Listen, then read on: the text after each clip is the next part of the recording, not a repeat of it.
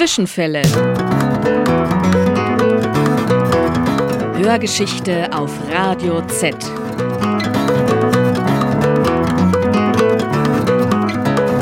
War da was? Ja, gegenläufige Erinnerungen. Die Radikalen der alten Frauen. Der Aufstand gegen die Die WAA. renitenten Nonnen des Mittelalters. Zwischenfälle. Hörgeschichte auf Radio Z.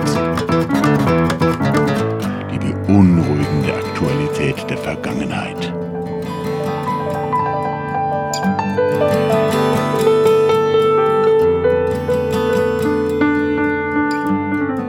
Heute 1. Mai, Kampftag der Arbeiterinnen und Arbeiter.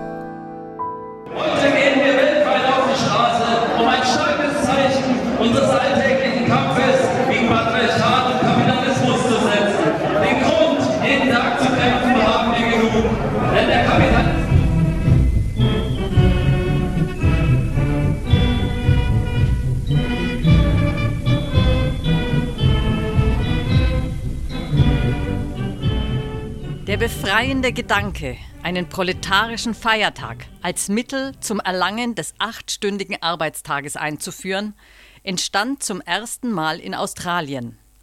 Die dortigen Arbeiter beschlossen schon im Jahre 1856, einen Tag völliger Arbeitsruhe zu veranstalten, verbunden mit Versammlungen und Vergnügungen, als Manifestation zugunsten des achtstündigen Arbeitstages.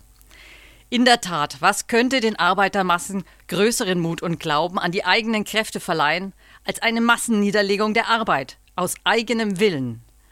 Was könnte den ewigen Sklaven der Fabrik und der Werkstätte besseren Mut verleihen, als die Musterung ihrer eigenen Truppen? So wurde auch der Gedanke der proletarischen Feier sehr schnell angenommen und begann sich aus Australien über andere Länder auszubreiten, bis er die ganze proletarische Welt eroberte. So schrieb 1894 Rosa Luxemburg in der Exilzeitung der polnischen sozialistischen Partei Sprawa Robotnicza, zu Deutsch Arbeitersache, über die Geschichte und Bedeutung des 1. Mai als internationalem Kampftag der Arbeiterinnen. Die Idee der australischen Arbeiterinnenbewegung wurde 1865 erstmals auch in den USA aufgegriffen. Als Datum des Streiks für den Acht-Stunden-Tag wurde dort naheliegenderweise der 1. Mai festgelegt, denn an diesem Tag liefen traditionell alte Arbeitsverträge aus. Man wechselte den Arbeitsplatz und damit verbunden oft auch den Wohnort, denn Lohnarbeit bedeutete zu dieser Zeit fast immer prekäre und unstete Arbeit. Einen Höhepunkt erreichten die Kämpfe in Nordamerika zwei Jahrzehnte später. 1886 traten am 1. Mai rund 400.000 Beschäftigte aus 11.000 Betrieben der USA in den Streik. Doch nur für 20.000 Arbeiterinnen konnte der Acht-Stunden-Tag auch tatsächlich durchgesetzt werden.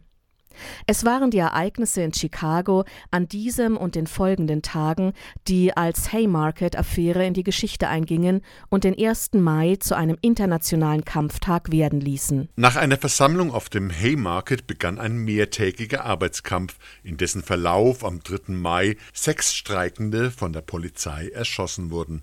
Schon in der Nacht kam es zu Protesten und für den folgenden Tag wurde erneut zu einer Demonstration auf dem Haymarket aufgerufen, unter anderem auch von etlichen Anarchisten deutscher Herkunft. Achtung, Arbeiter, große Massenversammlung. Heute Abend, halb acht Uhr auf dem Heumarkt. Randolphstraße zwischen Desplenay und Hallstättstraße. Gute Redner werden den neuesten Schurkenstreich der Polizei, in dem sie gestern Nachmittag unsere Brüder erschoss, geißeln. Arbeiter, bewaffnet euch und erscheint massenhaft. Die Versammlung war schon fast beendet. Da warf ein bis heute Unbekannter eine Bombe.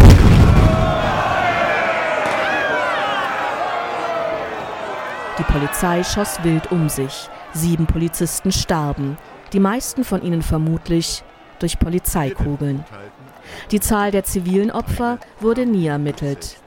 Am nächsten Tag begann die Hatz auf die organisierten Arbeiterinnen mit Verhaftungen und Razzien. Obwohl der Bombenwerfer nicht identifiziert wurde, zog man acht Anarchisten, die den Streik mitorganisiert hatten, vor Gericht und verurteilte sie, nachdem die Mordanklage trotz manipulierter Beweise und gekaufter Zeugen zusammenbrach, wegen Verschwörung zur Ermordung von Polizisten. Als letzte Worte soll der deutschstämmige Möbelschreiner, Journalist und Mitgründer der Internationalen Arbeiterassoziation August Spieß gerufen haben: Die Zeit wird kommen, da unser Schweigen im Grabe mächtiger sein wird als unsere Reden. Und er sollte Recht behalten. Zu Ehren der Opfer des Haymarket Massakers erklärte 1889 die Zweite Internationale den 1. Mai zum Kampftag für die Verkürzung der Arbeitszeit und bessere Arbeitsbedingungen. Die Acht-Stunden-Tag-Bewegung wurde international.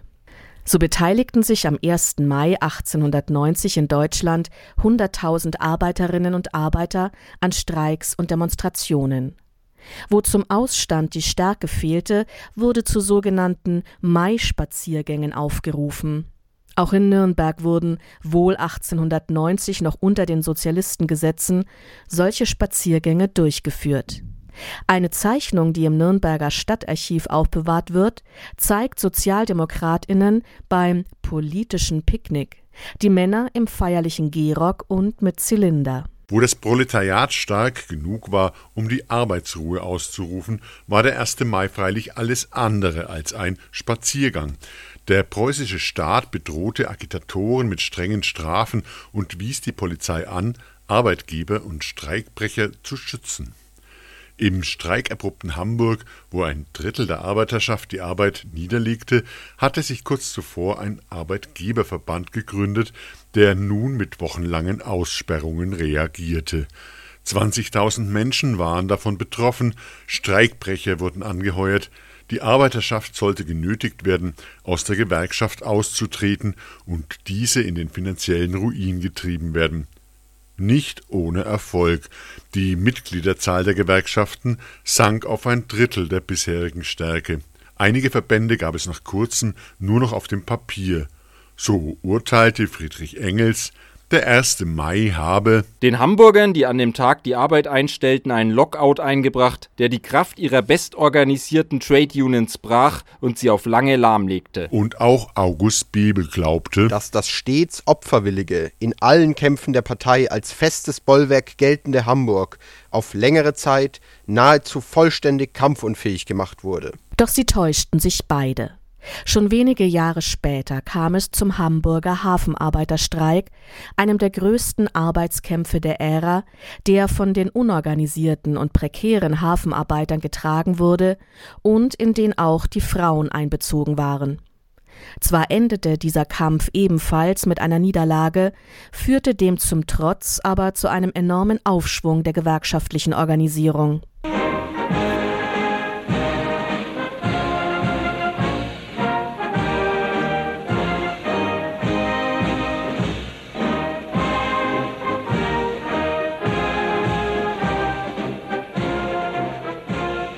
Das Kind, der 1. Mai als Kampf- und Feiertag, war in die Welt gesetzt, doch den Eltern, hierzulande die Gewerkschaften und die SPD, bereitete es Bauchschmerzen.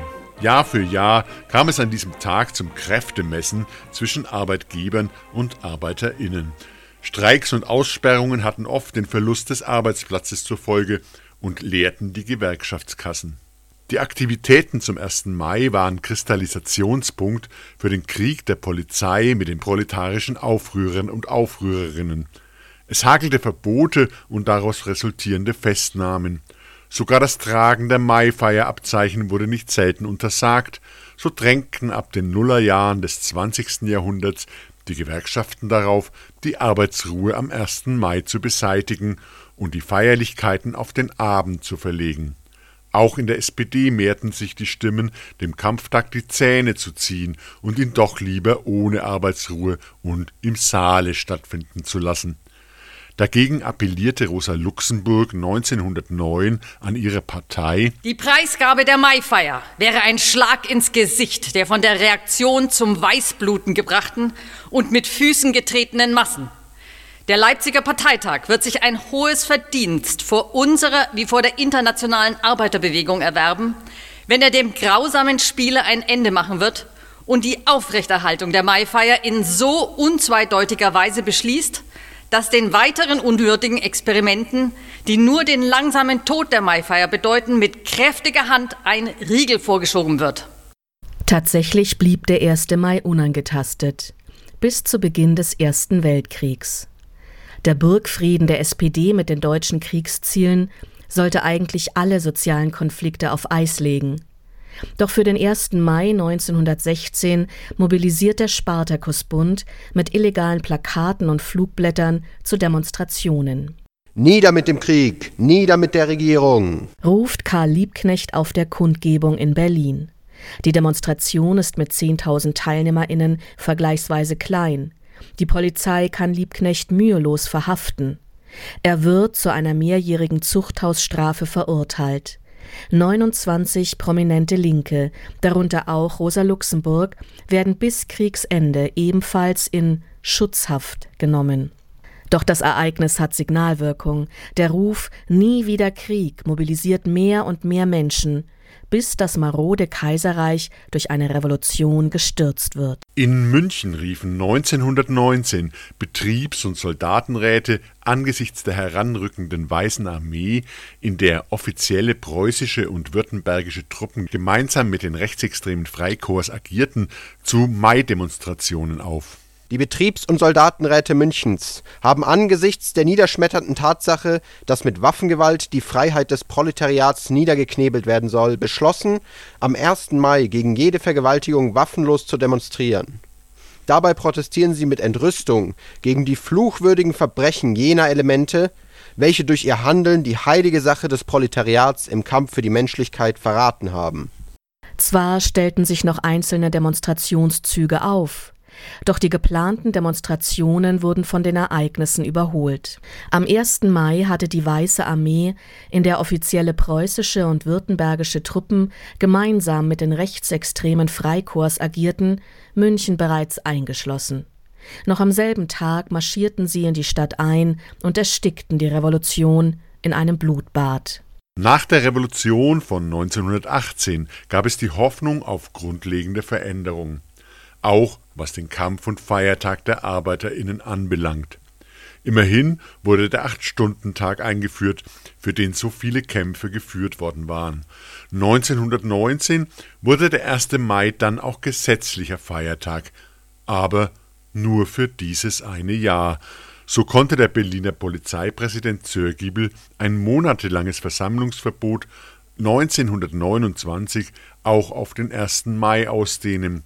Während sich SPD und Gewerkschaften an das Verbot hielten, rief die KPD zu einer Demonstration auf, gegen die die Polizei gewaltsam vorging. Nicht aber einen Demonstranten traf es dann, sondern den SPD-Mann Max Gmeinhardt, der zu Hause von der Polizei erschossen wurde, weil er sein Fenster auf Aufforderung nicht sofort schloss. Die Auseinandersetzung eskalierte. Es wurden Barrikaden gebaut, die Polizei beschoss Gebäude, an denen rote Fahnen hingen. Am Folgetag streikten 25.000 ArbeiterInnen. Die entfesselte Polizeigewalt ging weiter. Razzien, Festnahmen, es fielen tödliche Schüsse. 11.000 Kugeln wurden aus Polizeiwaffen abgefeuert. Mehr als 30 ZivilistInnen wurden getötet, Hunderte verletzt, mehr als 1000 Menschen festgenommen. Die Polizeigewalt wurde nicht einmal untersucht. Dafür gab es zahlreiche Haftstrafen gegen KPD-Mitglieder und der Rotfrontkämpferbund der KPD wurde am 6. Mai 1929 von SPD-Innenminister Karl Severing verboten. Wir spielen Dynamit unterm Hintern der Bourgeoisie. Roter Berlin, will euch genossen, halten die Fäuste bereit. Feinde die Roten, freie Genossen, denn unser Tag ist nicht frei. So entstehen die Faschisten, drüben am Horizont. Am 17. April 1933 notiert Josef Goebbels in seinem Tagebuch. Den 1. Mai werden wir zu einer grandiosen Demonstration deutschen Volkswillens gestalten. Am 2. Mai werden dann die Gewerkschaftshäuser besetzt. Gleichschaltung auch auf diesem Gebiet. Es wird vielleicht ein paar Tage Krach geben, aber dann gehören sie uns. Die Nazis erklären den 1. Mai zum nationalen Feiertag des Volkes. Statt Proteste rebellischer Arbeiterinnen und Arbeiter werden riesige Umzüge inszeniert, an deren Spitze die Hitlerjugend, SS und SA marschieren. In Berlin spricht Adolf Hitler vor Hunderttausenden von Menschen. Das Radio überträgt seine Rede im ganzen Land. Kunstflieger und Feuerwerke machen das Spektakel komplett. Der Allgemeine Deutsche Gewerkschaftsbund boykottiert diese Inszenierungen nicht. Im Gegenteil. Zitat Der deutsche Arbeiter soll am 1. Mai standesbewusst demonstrieren und ein vollberechtigtes Mitglied der deutschen Volksgemeinschaft werden, so der ADGB-Vorstand in seinem Aufruf an die Mitglieder. Auch in Nürnberg marschieren Gewerkschafter zusammen mit strammen Nationalsozialisten. Die Nürnbergerin Bertha Backhoff, die sich in den Jahren zuvor politisiert hatte, verteilte an diesem Tag gemeinsam mit kommunistischen Aktivistinnen Flugblätter gegen die Nazis und provozierte mit Zurufen. Sie erinnert sich. Ja, der 1. Mai, den kann ich mich noch gut erinnern, wie das war. Da war alles auf den Beinen gewesen. Und dann haben wir so lieben, so manchen lieben, guten Genossen gesehen, der mitmarschiert ist, gell? Ne? Unter der Fahne mhm. mit dem Hakenkreuz. Das war natürlich äußerst deprimierend. Wir haben uns mhm. auch nicht zurückgehalten. Mal Hallo haben wir geschrien und haben einen eingekriegt. Ne? Max Fritz oder wie er geheißen hat, ne? Einen roten Kopf bekommen, Kopf eingezogen, ne? Und mhm. wir haben uns da schon bemerkbar gemacht. Wie geplant schlägt am 2. Mai die SA los. Ohne großen Widerstand werden die Gewerkschaftsbüros besetzt und Funktionäre in Gefängnisse und KZs gebracht. Goebbels notierte erneut, das geht wie am Schnürchen. Auch in Nürnberg wurden Gewerkschaftsführer in sogenannte Schutzhaft genommen oder ins KZ eingeliefert so der ADGB-Vorsitzende Lorenz Hagen, der Vorsitzende des Zentralverbands der Schuhmacher Josef Simon und der Vorsitzende des Metallarbeiterverbands Jean Inselsberger.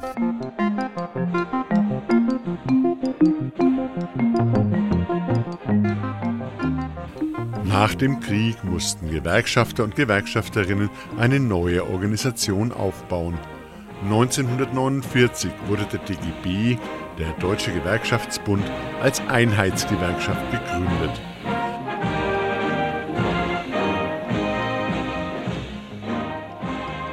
Doch der 1. Mai wurde in Nürnberg bereits 1946 wieder begangen. Zwar konnte aufgrund der Erlasse der Besatzungsmächte nicht demonstriert werden, eine Maifeier auf der von den Nazis zuvor genutzten Zeppelinwiese wurde jedoch genehmigt, zu der statt der erwarteten 25.000 Menschen doppelt so viele kamen. Ob die 50.000 Besucherinnen nun tatsächlich alle politisch zur Teilnahme motiviert waren oder ob viele vielleicht stärker an den sportlichen Veranstaltungen interessiert waren, die den Rahmen dieser Maifeier bildeten, wer weiß das zu sagen. Immerhin stimmten sie offenbar weitgehend in der Hoffnung überein, dass dem dutzendjährigen Reich der Nazis eine bessere Zeit folgen sollte. Die Nürnberger Nachrichten berichteten. Der schönste Gedanke aber war, dass diese Menschen alle freiwillig gekommen waren, um für die Ideale des 1. Mai zu zeugen, um für den neuen Sinn der Arbeit, für friedlichen Wiederaufbau und für internationale Verständigung zu demonstrieren.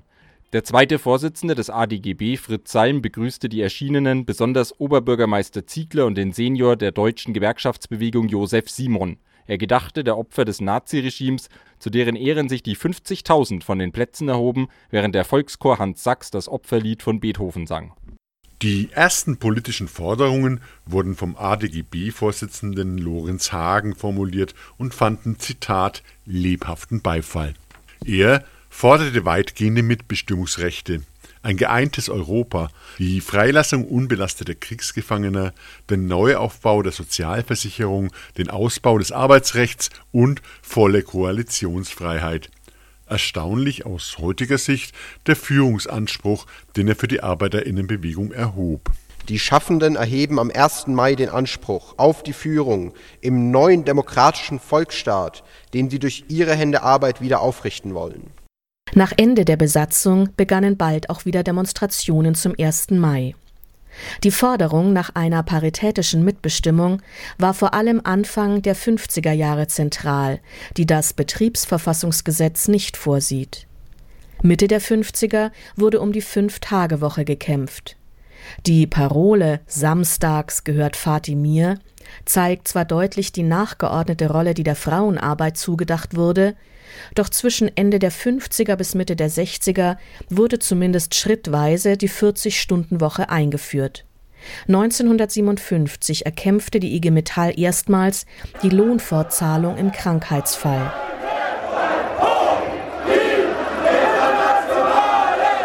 Linke Themen, die über die reine Interessensvertretung hinausgingen, prägten immer wieder die Kundgebungen. Nicht Atomwaffen, nicht Völkermord ist die Botschaft eines Mai-Plakats der Gewerkschaft von 1962. Schon zuvor, Anfang der 50er Jahre, erreichte die Friedensbewegung im Kampf gegen die Wiederbewaffnung Massen. Auf Initiative der KPD sollte eine Volksbefragung die Regierung zur Aufgabe ihrer Wiederaufrüstungspläne zwingen. Auch in 48 Nürnberger Betrieben wurde die Beteiligung an der Volksbefragung beschlossen. Fast 100 Prozent Ablehnung soll dort das Ergebnis der Abstimmung gewesen sein. Als 1952 der DGB-Vorstand Hans vom Hoff das Einverständnis zur Wiederbewaffnung bekannt gab, löste dies massive Proteste und Aktionen der Gewerkschaftsbasis aus, was schließlich zum Rücktritt vom Hoffs und des DGB-Vorsitzenden Christian Fette maßgeblich mit beitrug. Stolz auf 40 Jahre DDR. Eine ganz andere Kultur, den 1. Mai zu feiern, gab es in der DDR. Stundenlange Märsche und Paraden. Der Staatsratsvorsitzende grüßt mit erhobener Faust vor den Köpfen von Marx, Engels und Lenin. Der Gewerkschaftsvorsitzende lobt das SED-Programm.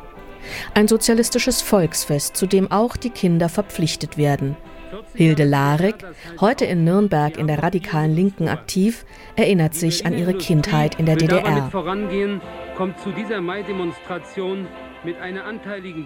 In der DDR war es so, dass wir in den Schulen am jeden 1. Mai gesammelt äh, in der Demonstration mitgelaufen sind und an der offiziellen Tribüne der Stadt vorbeigelaufen sind, winken mussten und da ein paar Liederchen singen. Im Vorfeld mussten jeder von uns Wimpel nähen, die dann am 1. Mai über die Straßen zwischen den Häusern aufgehängt worden sind. Es ist natürlich jedes Jahr so ein ritualisiertes Ritual gewesen. Ähm, weil die ganze Stadt war dann halt geschmückt und danach der Demonstration gab es dann auch das offizielle Bratwurstessen und Fest und genau, so war das, wo ich klein war.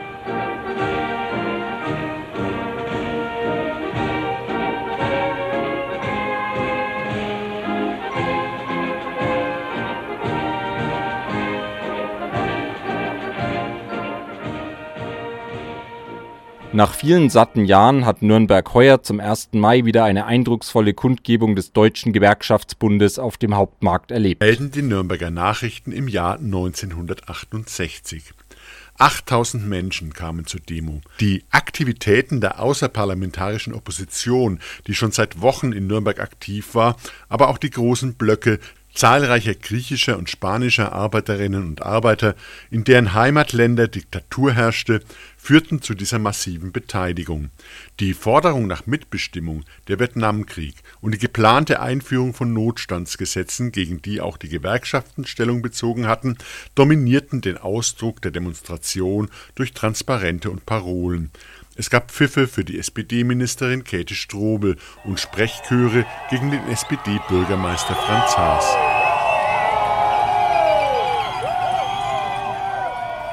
Die Sozialdemokraten unter Willy Brandt hatten ja im Rahmen der Großen Koalition den Notstandsgesetzen zugestimmt. Die Gewerkschaften hingegen waren gegen die Änderung des Grundgesetzes. Auf Plakaten forderten Gewerkschafterinnen und Studierende den Streik gegen die geplanten Gesetze.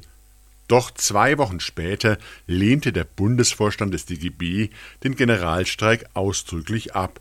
Das Bündnis mit der APO zerbrach und die Notstandsgesetze wurden am 24. Juni 1968 beschlossen. Ein Dutzend Jahre später kommt Willy Brandt selbst nach Nürnberg als Redner am 1. Mai 1981. Noch regieren bundesweit SPD und FDP unter Kanzler Helmut Schmidt. Die SPD wird unter anderem für die harte Linie gegen Sympathisantinnen der RAF verantwortlich gemacht. Sie treibt den Bau von Kernkraftwerken voran und die Aufrüstung. So wird Brandts Rede von einem gellenden Pfeifkonzert begleitet.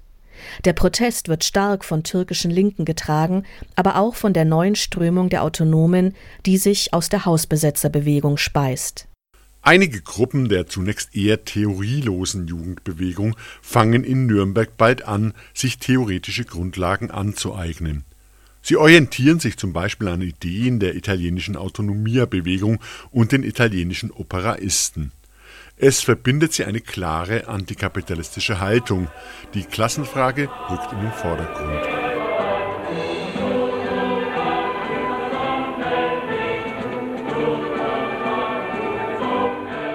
So gewinnt für sie auch der 1. Mai an Bedeutung, wie Bernhard Zeller erklärt, der sich schon als Jugendlicher in autonomen Gruppen organisierte.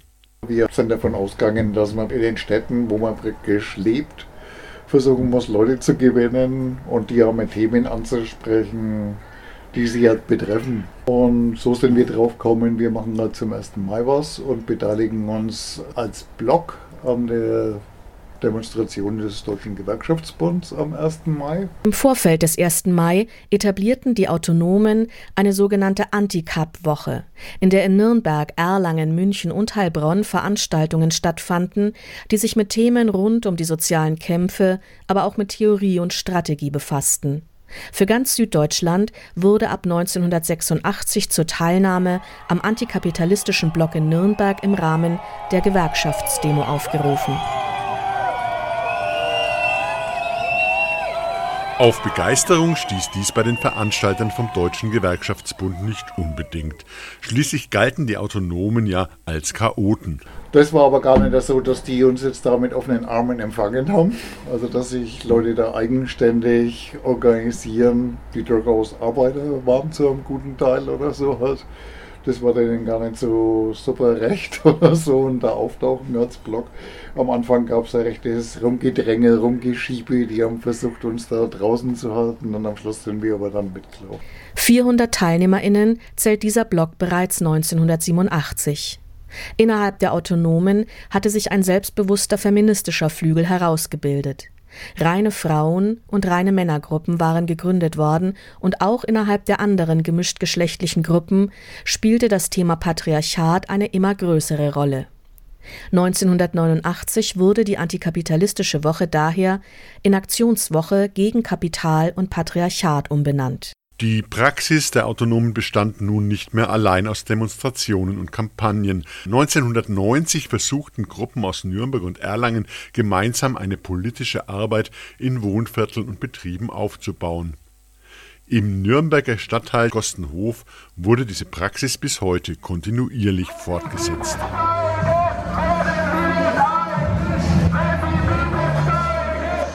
Am 1. Mai des DGB wird es zum gewohnten Bild, dass martialisch gerüstete Polizisten einen internationalistischen revolutionären Block Spalier laufen lassen, der inzwischen einen nicht unbedeutenden Teil der Demonstration ausmacht.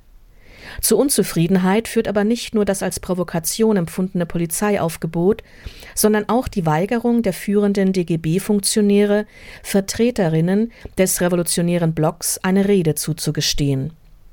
1992 gibt es schließlich das erste Mal in der Nachkriegsgeschichte zwei Mai-Demonstrationen.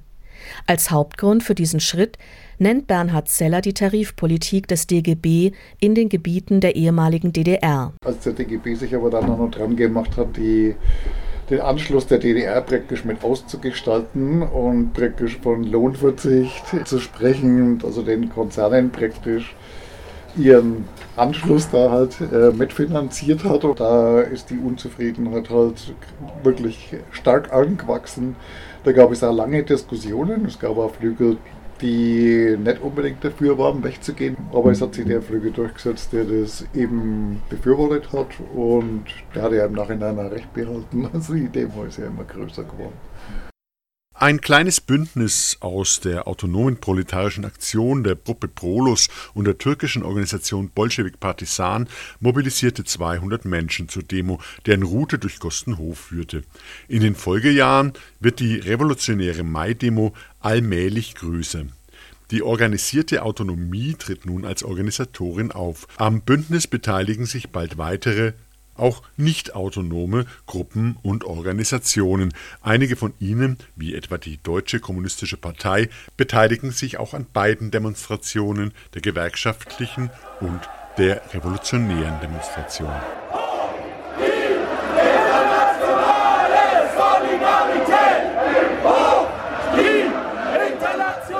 1996 hatte der Deutsche Gewerkschaftsbund sein Grundsatzprogramm angepasst und vermeintlich überholte antikapitalistische Teile gestrichen, wie zum Beispiel die Forderung nach Vergesellschaftung von Schlüsselindustrien.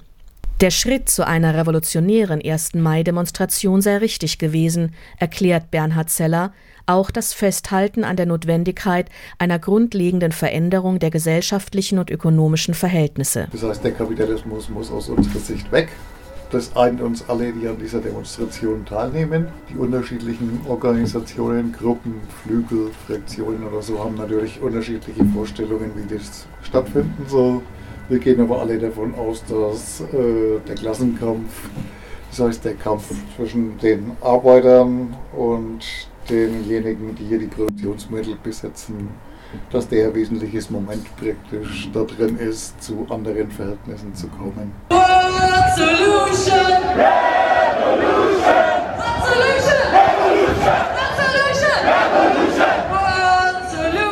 Der hohe Symbolwert, den Nürnberg für die rechtsradikale Szene hat, veranlasste seit Mitte der 90er Jahre Nazis immer wieder, auch am 1. Mai Aufmärsche zu veranstalten.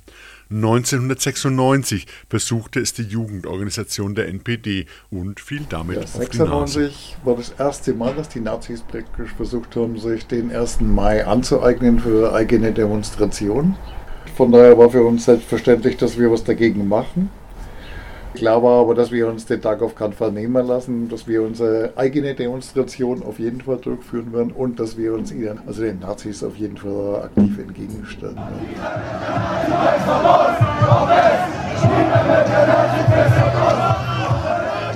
1999 versuchte es die NPD erneut mit einem Aufmarsch in der Nachbarstadt Fürth. Die beiden 1. Mai-Demonstrationen in Nürnberg fanden dennoch statt, wenn auch etwas abgekürzt. Eine Handvoll Nazis standen dann den TeilnehmerInnen von drei Mai-Veranstaltungen gegenüber, denn 2000 antifaschistische Linke aus Nürnberg und Fürth waren zusammengekommen.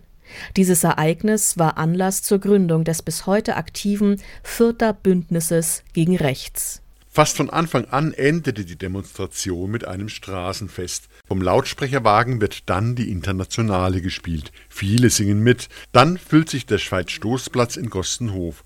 Zahlreiche Stände bieten Informationen zu verschiedenen Themen und linke Accessoires an. Menschen sitzen an den Tischen, essen, trinken und diskutieren. Kinder spielen auf dem Spielplatz nebenan. Eine Bühne ist aufgebaut. Politische Bands aus ganz Europa spielen meist nur gegen Kost und Logis. Tausend Menschen feierten so bereits 1993. Heute dürfte die Besucherinnenzahl ein Mehrfaches sein. Vor allem zu Beginn des 21. Jahrhunderts kam es immer wieder zu Auseinandersetzungen. So wurde die Ausfallstraße neben dem Festplatz aus Protest gegen Provokationen der Polizei von Jugendlichen besetzt. Es flogen Bierflaschen, die Polizei ging mit Gewalt gegen die Linken vor.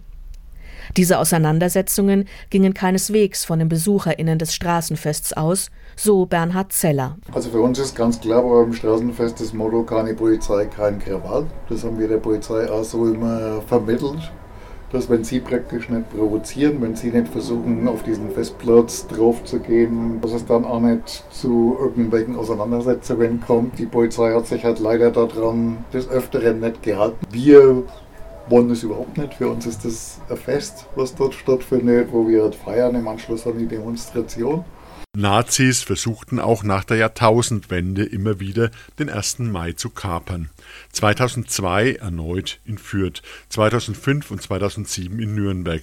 Doch stets trafen sie auf entschlossenen Widerstand. 2008 konnte die revolutionäre Demo schließlich nicht mehr ihrem ursprünglichen Plan folgen. 1500 Neonazis waren angekündigt. Die SPD-regierte Stadt Nürnberg rief die BürgerInnen zum aktiven Ignorieren auf. Die Rollläden sollten heruntergelassen werden. Gegenkundgebungen wurden fern der Marschroute der NPD angekündigt, die mit riesigem Aufwand komplett durch Sperrgitter abgeschirmt war. Die Bewohnerinnen von zwei Vierteln wurden durch diese Maßnahmen in ihrer Bewegungsfreiheit eingeschränkt. Ernsthafte rechtliche Schritte gegen den Aufmarsch unternahm die Nürnberger Stadtregierung jedoch nicht. Die Empörung über diese Strategie des Wegschauens schlug hohe Wellen. Das Nürnberger Bündnis Nazistopp gründete sich. Die Organisatorinnen der revolutionären 1. Mai-Demo meldeten eine Route an, die zum Nordring direkt an die Strecke der Neonazis führte. 4000 Menschen folgten dem Aufruf. Es war dies die größte Demo seit Jahren, die in Nürnberg an einem 1. Mai stattgefunden hat. Es geht noch viel lauter. Noch nicht ganz am Ziel angekommen, wollte die Polizei die Demo stoppen. Doch der Demonstrationszug lässt sich nicht anhalten und die Spitze dringt bis zu den Absperrgittern an der Nazi-Route vor. Die Polizei hat dann mit starken Kräften an den Absperrgittern mit Knüppeln auf die Leute eingeschlagen und so weiter. Es kam dazu größeren Auseinandersetzungen sind haufenweise ja Leute rumgelaufen, die blutende Köpfe hatte, hatten. Anwohner haben die Leute teilweise in die anliegenden Häuser reingelassen, haben die verarztet. Es wurde mit Pfefferspray geschossen, es wurde auf Journalisten mit Pfefferspray geschossen. Davon gab es Fotos in der Presse halt. Hilde Larek, die vor dem Lautsprecherwagen ging, erinnert sich an die Ereignisse.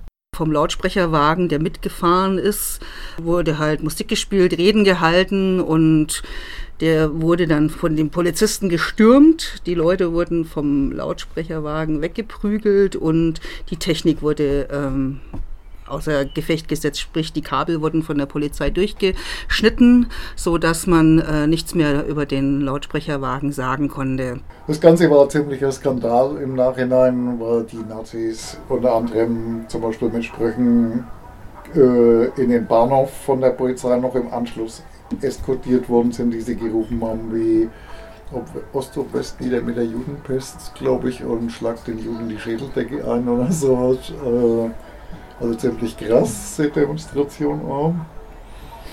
Und auch das mit dem Lautsprecherwagen ist halt selbst in liberalen bürgerlichen Kreisen auf jeden Fall nicht gut angekommen, dass halt der derartiger Nazi-Aufmarsch in der Größe praktisch durch die, mit so einem Aufwand durch die Straßen geleitet wird und gegen Antifaschisten halt auf der anderen Seite eben mit solchen Mitteln vorgegangen wird, dass halt der Lautsprecherwagen gestürmt wird, die Anlage zerstört wird und so weiter. Auch nach 2008 nahmen jährlich Tausende an der revolutionären Mai-Demo in Nürnberg teil. Sie zieht mit den Aufzügen des Deutschen Gewerkschaftsbundes wohl etwa gleich oder übertrifft sie sogar, und sei es auch nur deshalb, weil zahlreiche Menschen an beiden Demos teilnehmen. Denn spalten wollen die Organisatoren nicht. Es ist schließlich die soziale Frage mit den gleichen Themen, die die Lohnabhängigen bewegt, Jahr für Jahr am 1. Mai auf die Straße zu gehen. So oft die Arbeiterinnenbewegung auch totgesagt wurde. Wohnen, Arbeit, Erwerbslosigkeit, Kürzungen im Bereich äh, von Krankenversicherung, Renten, äh, äh, Arbeitslosengeld etc., die Einführung von Hartz IV, diese Sachen sind immer thematisiert worden. Wir arbeiten an Verbesserungen, streben aber an sich eine grundsätzliche Veränderung der Verhältnisse an den 1. Mai mit roten Fahnen begehen, Reden gegen den Kapitalismus schwingen, einmal im Jahr von Revolution sprechen. Sind das nicht alles Rituale, die in eine andere Zeit gehören? Nein, ein hohles Ritual sieht Hilde Larik in all dem nicht.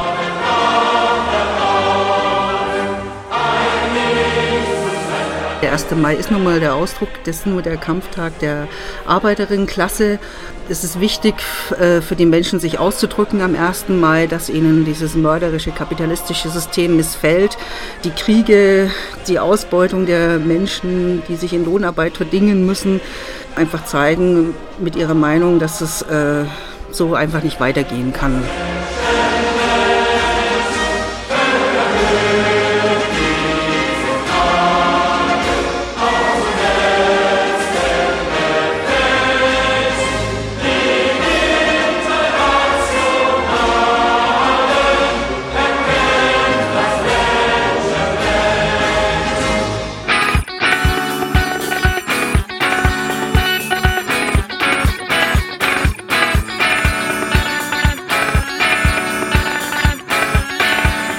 Musik von David Chesty, Scan Globe und Springtide.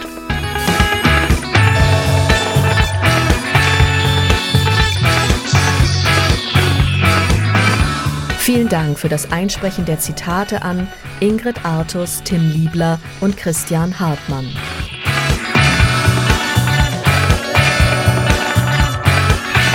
Das Lied vom Roten Wedding entstammte einer Originalaufnahme aus den 20er Jahren. Die anderen ArbeiterInnenlieder wurden einer Fernsehreportage aus der DDR entnommen.